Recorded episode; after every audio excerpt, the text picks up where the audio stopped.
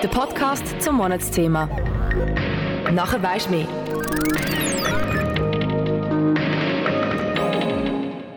Infolge Auswanderung sofort zu verkaufen. Opel Rekord 1957. Neuwertig. Preis 4000 Franken. Nur gegen Bar. Der Peter Stadelmann liest Aargauer Tagblatt. So wie immer. Autos günstig zu kaufen, um sie teurer wieder zu verkaufen, so kann man einfach Geld machen. Das weiß auch der Stadelmann. 4000 Franken, da kannst du nicht viel sagen. Also schickt er eine Eilofferte an die Orel Füssli Annonce nach Aarau. Drei Tage später verlässt er seine Wohnung in Rohr. In einer Hand eine braune Kunststoffmappe, in der anderen das Aargauer Tagblatt. Von aussen wird es langsam dunkel. Kurz nach der 7. am Abend kommt er mit dem Zug von Aarau und ein paar Minuten Verspätung auf dem Gleis 1 zu Baden am Bahnhof an. Eine Frau mit einem langen Mantel und offenen Haar erwartet ihn schon. Zu dem Zeitpunkt weiß der Stadelmann noch nichts von seinem Unglück. Dass das das letzte Mal war, wo man den Peter Stadelmann lebendig gesehen hat, ist dann noch niemandem bewusst. Gewesen. Wichtig, Trigger Warning. In den nächsten acht Minuten dreht sich alles um Mord. Mein Name ist Fabienne Kaufmann und zum Monatsthema Angst hier bei Kanal K habe ich mich mit der Faszination True Crime auseinandergesetzt. Wahre Verbrechen, ein absoluter Hype momentan. Vielleicht ist dir der Name Jeffrey Dahmer ein Begriff. Netflix hat erst kürzlich eine Serie über einen US-Serienmörder herausgebracht, der wochenlang in fast allen Ländern auf Platz 1 war. Aber auch True Crime Podcasts schießen seit längerem durch die Decke. Zeitverbrechen oder Mordlust erzählen beide von wahren Verbrechen und gehören so zu den beliebtesten Podcasts im deutschen Raum. Aber warum ist True Crime überhaupt so beliebt? Und was macht es aus, dass viele, vor allem Frauen, schon fast süchtig sind nach Geschichten von wahren Verbrechen? Schnapp dir dein Popcorn und etwas zum Trinken. Wir gehen dem Ganzen in gut 10 Minuten ein bisschen genauer auf die Spur. Aber zuerst habe ich für dich eine True Crime Story vorbereitet, wo hier im Kanton Aargau passiert ist. Was du gedacht hast, wir hier in der schönen Schweiz bleiben verschont von blutrünstigen Taten, dann liest du komplett daneben. Ich erzähle dir heute zum Einstieg nämlich von einem Mordfall, der schon fast vor deiner Haustür passiert ist. Es wird kein Blatt vor Mund genommen und wahrheitsgetreu erzählt, was am 19. Oktober 1957 vorgefallen ist. Mordfall Stadelmann. Ich bin Peter Hossli, ich bin Journalist und der Autor von der Revolverküche. Das ist ein Buch über den Mordfall Stadelmann. Und der Mord hat in dieser Region stattgefunden, nämlich in der Region Baden, wo ich aufgewachsen bin. Der Peter Hossli hat die grausame Tat von einem Liebespaar in seinem Buch Revolverküche von A bis Z aufgeschrieben und mit mir seine Gedanken teilt. Das Buch hat übrigens auch als meine Quelle für die Nacherzählung von dem wahren Mordfall dient. Am Morgen aufwachen in seinem einfachen Bett. Plötzlich spürt er etwas. Nessie, Nessie, irgendwie ist es kalt. Ein Geruch steigt auf. Urin. Nicht schon wieder. Der Max merke, gecancelt ist er worden, weil er ein Bettnässer war. Zusätzlich hat er keine einfache Kindheit gehabt. Wo sich seine Eltern geschieden haben, sind der dreijährige Max und sein zweijährige Brüder Kurt zu seinem Vater gekommen. Ihre Mutter hat sich nicht mehr bei ihnen gemeldet. Von der Stiefmutter ist er geschlagen worden. Auf der Suche nach Liebe und Anerkennung hat er Strudi kennengelernt. Aber die Ehe zerbricht, unter anderem, weil er fremdgegangen ist. Drei Kinder sind geblieben, der Gipser aber ohne viel Geld. Noch mehr Schulden sind dazugekommen, wo der Max Dranghild Flater zu Luzern am Ostersonntag in der Altstadt kennengelernt hat. Direkt ist sie ihm aufgefallen. Es war Liebe auf den ersten Blick bei der 20-jährigen Norwegerin und dem 25-jährigen Max aus Baden.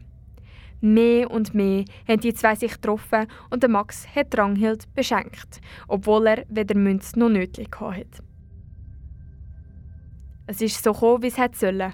Dranghild hat ihre Tage nicht bekommen.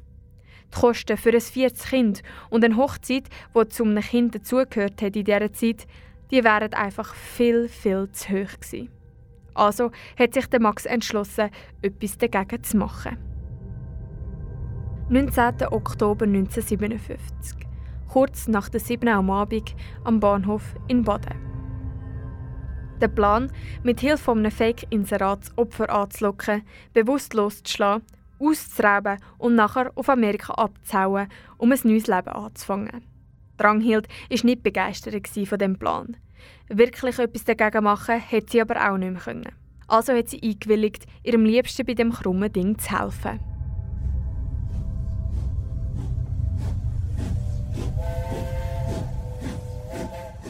Sie hat Baden am Bahnhof auf den Peter Stadelmann gewartet. Mit ein bisschen Verspätung hat sie ihn neben dem Kiosk entdeckt. Unter dem Pseudonym Frau Keller erklärt sie am Stadelmann, dass ihr Mann, der Opel, wo sie ihm verkauft, gerade noch am fertig putzen und optimal vorbereitet ist. Sie würde den Stadelmann jetzt mit ihrem schwarzen Citroën auf Baldeck bringen. Die beiden laufen zum Auto. Dranghild ist angespannt, nervös. Sie sagt nur, was sie sagen muss, damit der Stadtmann ihre Unruhe nicht bemerkt. Der aber hat noch keine Ahnung, was in wenigen Minuten passieren wird. Nachdem sie auf dem Parkplatz beim Gestühl angekommen sind, haben wir den schwarzen Citroën schon gesehen. Dort, neben dem Pissoir, parkiert ist er. Dranghild macht die vordere rechte Wagentür auf und der Stadelmann steigt ein. Der Max wartet in dieser Zeit mit dem Rex, einem Hund von seinem Bruder, unter dem Dach vom Veloständer. In dunklen Kleidern grüßt Max Dranghild unter dem Namen Frau Keller. Dranghild bietet, wie abgesprochen, Max mit dem Pseudonym Herr Meier an, ob sie ihn ein Stückchen mit dem Auto mitnehmen soll. Nicht, dass er noch nass wird bei dem Wetter. Der Max macht die hinter recht Türe auf vom schwarzen Citroën und hockt sich direkt hinter den Stadelmann. Dranghild dreht den Zündschlüssel. Der Motor springt an. Sie fährt los. Aus dem Parkplatz biegt sie auf die Rütistrasse. Bis jetzt läuft alles nach Plan. Der Max greift unter den vorderen rechten Sitz und nimmt den Wagenheber für. Ein riesiges Stück Eisen, eineinhalb Kilogramm schwer, eingewickelt in einem Papiersack. Er nimmt den Wagenheber in seine rechte Hand. Unterhalb von der Ruinenstein wird er nach der ersten spitzigen Rechtskurve zuschlagen. Ein einziges Mal. Niemand wird es merken. Der Stadelmann der wird dann so circa eine Viertelstunde, vielleicht auch 30 Minuten in Ohnmacht sein. In dieser Zeit nehmen sie ihm das Geld weg, setzen den Stadelmann irgendwo wieder ab und fahren davon. Dranghild fährt im dritten und höchsten Gang. Bei der Spitzkehre biegt sie rechts in die St. Ursusstrasse ab, statt links einfach auf der Hauptstrasse weiterzufahren. Ins Nichts, in eine Sackgasse fährt sie. Panik macht sich breit. Der Max nimmt den Wagenheber und schlägt zu. Er hat so weit ausgeholt, wie das Autodach zugelassen hat und trifft den Stadelmann mit dem runden, flachen Ende am Hinterkopf. Der Stadelmann schreit, greift sich den Hinterkopf und beugt sich nach vorne. Aber in Ohnmacht geht ist er nicht. Voller Angst schlägt der Max ein zweites, ein drittes Mal auf den Stadelmann ein. Dranghild wird in der Sackgasse den Hinterseegang einlegen, macht dabei fast einen Unfall. Also beschließt Max kurzerhand einen Fahrerwechsel. In dieser Zeit kommt der Stadelmann wieder zu sich und packt ihn am Kragen. Feucht und klebrig ist das Steuerrad. Blut. Aber sehen tut man in dieser Dunkelheit wenig. Dranghild sucht den Wagenheber und auch sie schlägt mit der runden, flachen Seite direkt auf den Stadelmann ein. Während der Stadelmann stöhnt, jammert voller Schmerzen, rattert es im Kopf von Max nur so. Was jetzt? Was soll er jetzt machen? Sie fahren weiter, kommen bei der Almend an und der Stadelmann schränzt mit all seiner Kraft die Beifahrertüren auf. Er torkelt aus dem Auto, in der Hand immer noch seine Mappe aus Kunststoff. Er schreit um Hilfe, so laut er kann. Der Max aber folgt am Stadelmann, greift ihm unter die Arme und zerrt ihn zu sich hin. Es regnet in Strömen im Eichtal und der Max schlägt mit dem Wagenheber weiter auf den Stadelmann ein. Dranghild sieht nicht viel, dafür hört sie umso mehr. Schlag um Schlag. Irgendwann kommt nichts mehr vom Stadelmann. Er bewegt sich nicht mehr. Die Kräfte haben ihn verlassen. Anstatt ihn jetzt auszurauben und einfach liegen zu lassen, schleift Max ihn zurück ins Auto und leitet ihn auf die Rückbank. Er fährt los. Seine Gedanken, der ist tot. Dass der das überlebt hat, keine Chance. Der Citroën komplett blutverschmiert. Die Sitz, das Fenster, der Max, Dranghild, mitsamt dem Rex. Zwischen Birmensdorf und Mülligen, dort in Trüs, rühren sie den zu dem Zeitpunkt noch lebendig Stadelmann. Sein Leib platscht ins Wasser und verschwindet.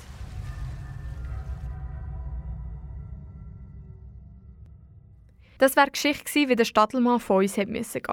Willst du noch mehr wissen, die Hintergründe der Geschichte und wie sie geendet hat, dann kann ich dir das Buch Revolverküche von Peter Hosli wärmstens empfehlen. Geschichte hinter der Geschichte bietet nämlich noch viel mehr. Was genau der Peter Hosli in Bann vom Mordfall Stadelmann gezogen hat und wie er sich den Hype rund um True Crime erklärt, hat er mir persönlich erzählt. Freut mich, bist du da.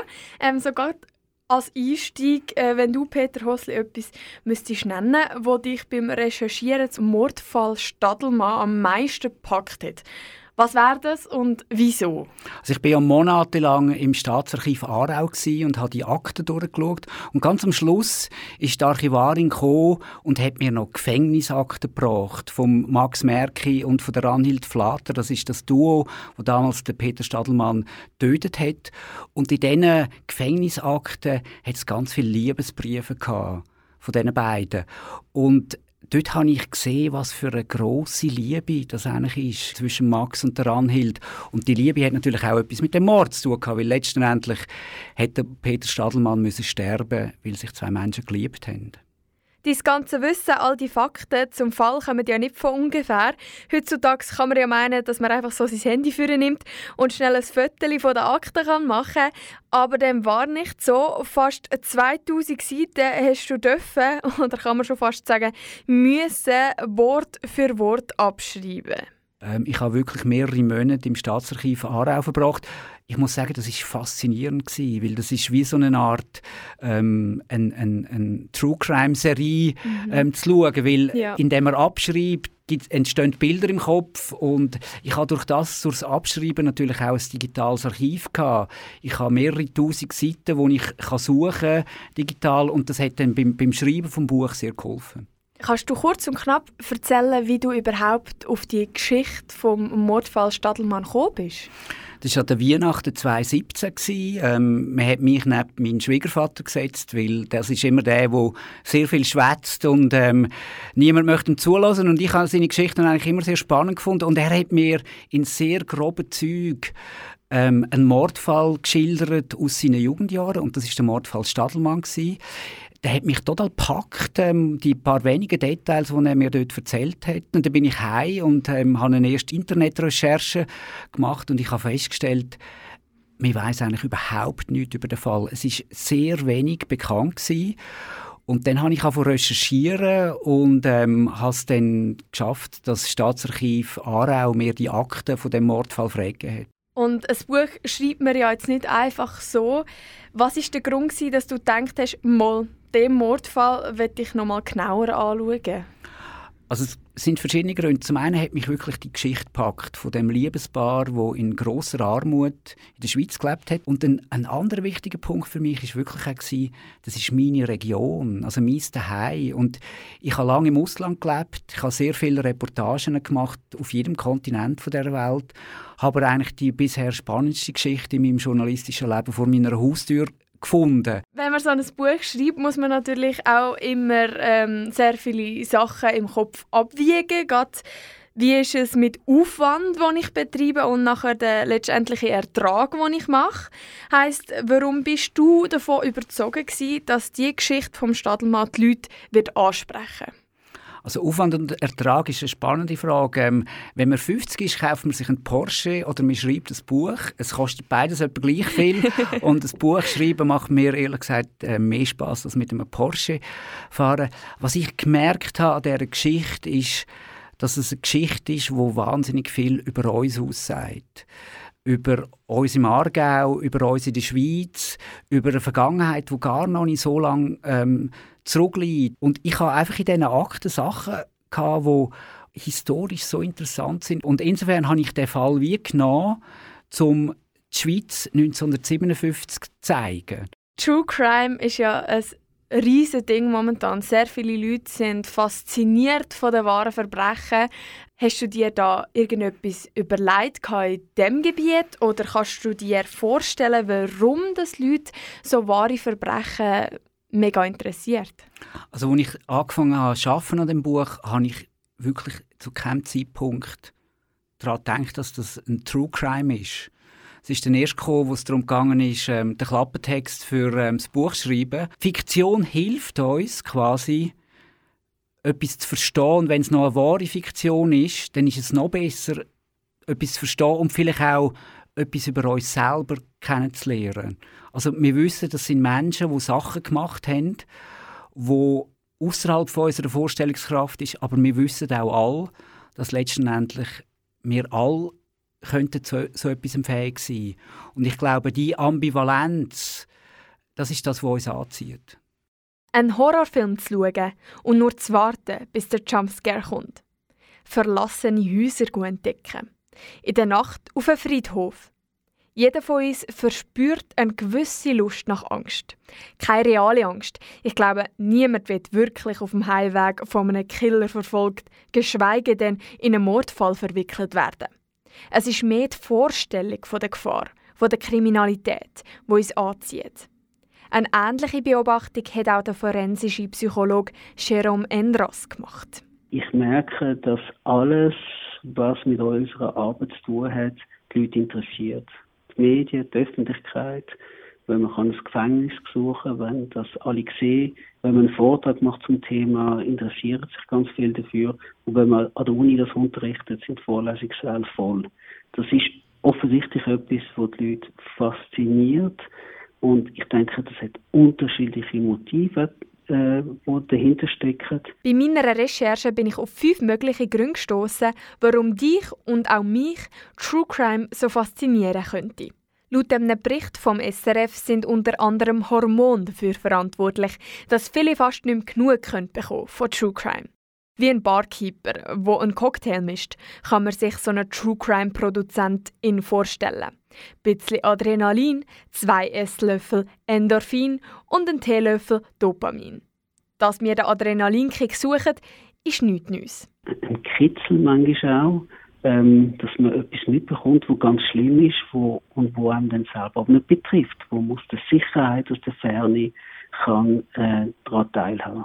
Adrenalin ist zum Beispiel der Alkohol im Cocktail und macht uns stärker und schneller. Jetzt sitzen wir aber gemütlich daheim auf dem Sofa, hören oder schauen True Crime und befinden uns nicht in einer realen Gefahr. In dem Fall macht uns Adrenalin, wo beim Schauen oder Hören von wahren Verbrechen ausgeschüttet wird, wach. Sorgt dafür, dass wir den weiteren Verlauf der Story kaum erwarten können. Endorphin kann man sich wie den süßen Sirup vom Cocktail vorstellen. Du hast Angst oder Stress, dein Gehirn setzt automatisch Endorphin, also Glückshormon frei. Sie beruhigen uns, sorgen für ein beglücktes Gefühl und machen auch ein bisschen süchtig. Interessant ist, dass Glückshormone noch länger im Blut zirkulieren, als dass wir Angst verspüren. Die Angst schwindet, sobald Geschichte oder somit Gefahr endet. Heißt, wir vergessen schnell, dass wir eigentlich mal Angst hatten vorher und wenn mehr und mehr Stories hören. Ein weiterer Grund, warum viele ihre Finger nicht mehr von True Crime lassen können, ist das grosse Interesse an den TäterInnen. Warum tötet ein Mensch? Was ist in dem Moment im Kopf bei dieser Person abgegangen? Wir wollen verstehen und herausfinden, wie es überhaupt dazu gekommen ist. Dass wir als Menschen ja die Fähigkeit haben, uns stark in andere hineinzuversetzen. Wir nennen das Empathie. Und weil wir das können, dann können wir auch ein Gefühl dafür entwickeln, wie schlimm etwas sein muss. Auch unsere Neugier ist sehr zentral. Wir interessieren uns für Geschichten. Geschichten von anderen. Je nachdem kann man selber ein bisschen mitraten, was natürlich auch immer sehr interessant ist. Am besten ist es, wenn Geschichten so echt wie möglich wirken. Sei das jetzt durch Soundeffekte oder eine riesige Leinwand und Boxen im Kino oder halt durch eine Geschichte. Ein Mord wie der am Stadelmann, wo wirklich so passiert ist. Fakten, Details, die machen es aus. Das weiß auch der Peter Hossli, der Autor von Revolverküche. Oder wo ich mir ähm, überlegt habe, wie ich die, äh, den Aktenberg oder die, die Fülle von Material soll in ein Buch verpacken soll, habe ich mich entschieden, dass ich das Buch möglichst lebendig schreibe, und zwar wie ein Roman. Aber alle Fakten, die in dem Buch sind, kann ich belegen durch die Akten. Und dann habe ich mich entschieden, dass ich eigentlich ähm, zum jeweiligen Zeitpunkt von der Tat, also ich bin am 19. Oktober zu Abend am 7. mit dem Zug von Aarau nach Baden gefahren und nachher habe ich ein Mietauto genommen und bei die Fahrt, wo der Max und dran hielt, zu genau dem Zeitpunkt bin ich durchgefahren und habe dann aufgeschrieben, quasi wie ist der Lichtstand, wie ist, wie ist es mit den Blättern und bin dann auch zu dem Zeitpunkt ähm, bei der Rüssonde auf der Brücke zwischen Birmensdorf und Müllingen, wo sie dann den Peter Stadelmann in die Rüsse haben. Und was noch gut ist, ich meine, Baden sieht heute völlig anders aus, ja. aber ähm, die Baldeck ähm, und auch dort beim, beim, beim Rüssbrückli, dort sieht es noch genau gleich ja. aus, das ist nichts verbauen. Gerade wenn sich eine Geschichte in einem uns bekannten Umfeld abgespielt hat, sind wir direkt Feuer und Flamme. Ich denke, das ist generell so, dass dort, wo wir einen stärkeren Bezug haben, dass natürlich das Interesse grösser ist. Also wenn man kann, wenn man feststellt, oh, das ist ja auf einem Ort passiert, das, da bin ich ja selber mal gewesen, und was, das ist das Restaurant gewesen, das kenne ich ja. Also dass so der Wiedererkennungseffekt führt natürlich dann eher dazu, dass man sich ein Stück weit damit identifizieren kann. Das Interesse an wahren Verbrechen ist ziemlich hoch, aber nicht etwa neu. Der Begriff True Crime wird seit dem 20. Jahrhundert verwendet.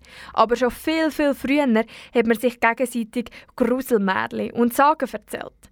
Es ist also bei vielen schon ein Grundinteresse vorhanden.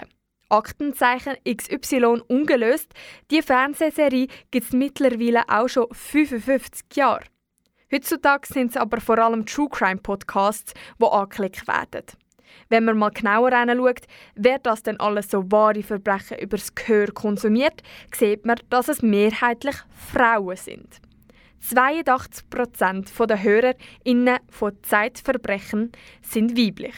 Bei Mordlust sind es fast 90% Irgendetwas fasziniert Frauen anscheinend an so wahren Verbrechen, mich mit eingeschlossen. Ich mache eine ähnliche Erfahrung, also ohne dass da Begründung dafür zu haben, dass gerade in Vorlesungen zu, zu forensischen Themen, dass da sich deutlich mehr Frauen ähm, äh, einfinden. Und man sieht das dass sobald es so psychologische Themen gibt oder über Themen so, wo es äh, eine Nähe geht zur Psychologie oder so, dann halt auch vielleicht ein bisschen zur Kriminologie, dass es im Moment mehr Frauen gibt, die sich dafür interessieren. Eine Studie unter der Leitung von Amanda Vickery, eine US-Psychologin und Expertin für Kriminologie, hat sich auf die Suche nach einer Antwort gemacht. Und herausgekommen ist, dass es Frauen anscheinend hilft, die Denkweise von Kriminellen zu verstehen. Vickery vermutet, dass Frauen so unbewusst Informationen aufnehmen, um sich richtig zu schützen, falls sie das nächste Opfer wären. Die, die schon Opfer geworden sind, haben meistens Angehörige. Genau das ist ein riesiger Kritikpunkt an True Crime. Bei der Netflix-Serie über den Jeffrey Dahmer sind die Angehörigen der Opfer anscheinend nicht genügend informiert worden. Gefühle können wieder aufkommen bei den Betroffenen. Darum hat Peter Hossli im Vorhinein sein Verständnis von allen rund um den Fall Stadelmann geholt. Das mit den Angehörigen, das finde ich sehr einen wichtigen Punkt. Ich konnte dann auch noch mit, äh, mit einer Tochter von Max können reden und das hat mich schon sehr berührt, weil sie hat mir gesagt, er habe mit ihnen nie über den Fall geredet.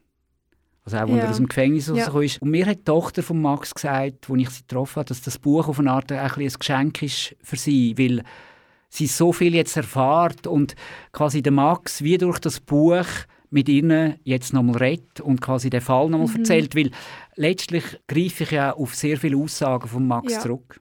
Mord, Totschlag, Vergewaltigung. Man darf wahre Verbrechen konsumieren, aber wichtig ist, dass man dabei den Mensch hinter der Geschichte nicht vergisst. Ich denke, dass man damit respektvoll umgeht. Ich denke, man kann das True Crime äh, so schauen, dass man vielleicht versucht, etwas auszulernen, dass man ähm, eben vielleicht stärker auch versucht, ähm, sich für das Opfer zu interessieren und vielleicht auch ein Opfer äh, Sympathie zum Ausdruck kann bringen. Am Schluss finde ich, das wirklich ganz stark um die innere Haltung, wie man so etwas konsumiert und dann auch später, wie man darüber diskutiert. Ich persönlich höre und schaue True Crime, bin ein riesen Fan und kann die meisten Gründe unterschreiben. Ich liebe es mitzuraten und dabei einen Blick in den Kopf von TäterInnen zu werfen. Sehr oft haben die nämlich auch eine Geschichte, wo sie mit sich mitschleppen. Eine richtige Erklärung für die Faszination an True Crime gibt es nicht. Trotzdem darfst du gerne weiterhin wahre Verbrechen hören oder schauen. Ein respektvoller Umgang mit der Story, dem Opfer, aber auch dem Täter ist allerdings wichtig. Falls vorher noch nichts am Hut ist mit True Crime, es ist nie zu spät anzufangen. Aber Achtung, ich habe dich gewarnt, es macht süchtig. Mein Name ist Fabienne Kaufmann, danke fürs Zuhören.